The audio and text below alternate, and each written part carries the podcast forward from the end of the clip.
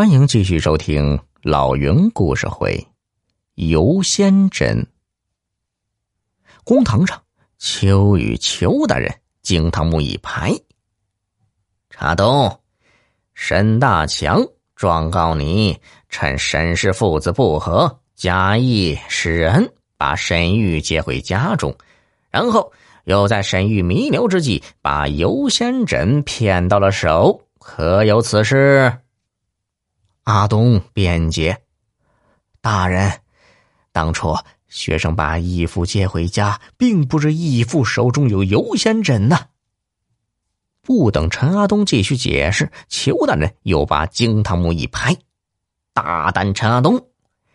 若是还不从实招来，休怪本官革了你的功名，再命衙役们对你大刑伺候。”哼！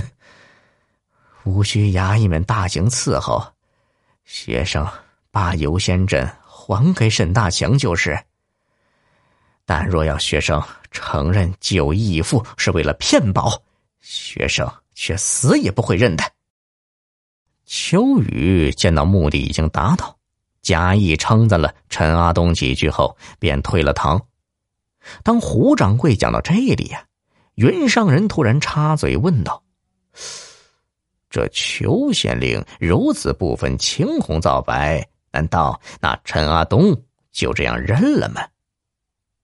嗨，案子审下来后，陈阿东的许多亲友也是十分不服，众人都劝他到牛知府那里去告状，可陈阿东却说呀：“说如果他为了游仙枕与沈大强告来告去。”那谁又相信他当初不是为了游仙枕才认沈玉为义父的？听了胡掌柜的话，云上人不由得对陈阿东的人品竖起了大拇指。接下来，云上人又问胡掌柜：“那沈大强大张旗鼓的用游仙枕开店赚钱，难道就没有贼人？”打那游仙阵的主意吗？沈大强自幼习武，后来他在外闯荡，又得了一个名士的真传。自他的客栈开起来后，虽然也有几个贼人想抢他的游仙枕，但是都被他制服了。看看天色不早，云上人别过胡掌柜，回到客房睡觉去了。可是第二天一早，他刚刚起床，胡掌柜就风风火火的跑来告诉他，说：“仙境揽胜客栈出大事了。”原来呀，昨夜住进仙境揽胜客栈的那个白面书生，不知为何竟然死在了客栈里。云上人闻讯，早饭也顾不得吃，急急忙忙的往那客栈走。此时啊。客栈门外已经挤满了看热闹的百姓，客栈内呢，两个衙役正往外抬书生的尸体，还有一个衙役怀里抱着游仙枕。沈大强见状急了，他冲上前去，欲从衙役手中抢回游仙枕。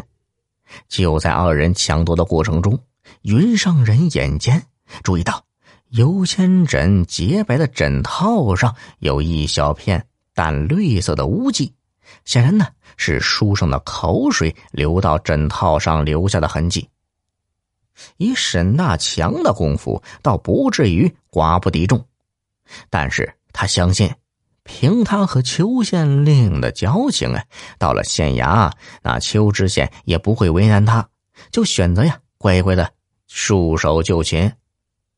很快，衙役押着沈大强来到了公堂，云上人也跟着看热闹的百姓一起来到了衙门口。沈大强预想中的情况并没有发生，因为刚一上堂，邱知县就以他胆敢阻挠衙役办案为由，先打了他二十大板。接下来呀，邱知县就向仵作询问。白面书生的死因。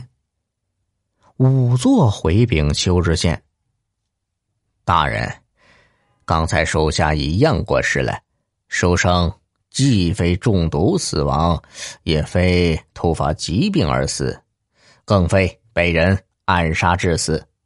呃，到底是因何而死，属下也说不清楚。小耳朵们，本集已播讲完毕，别忘了动动小手点赞哦。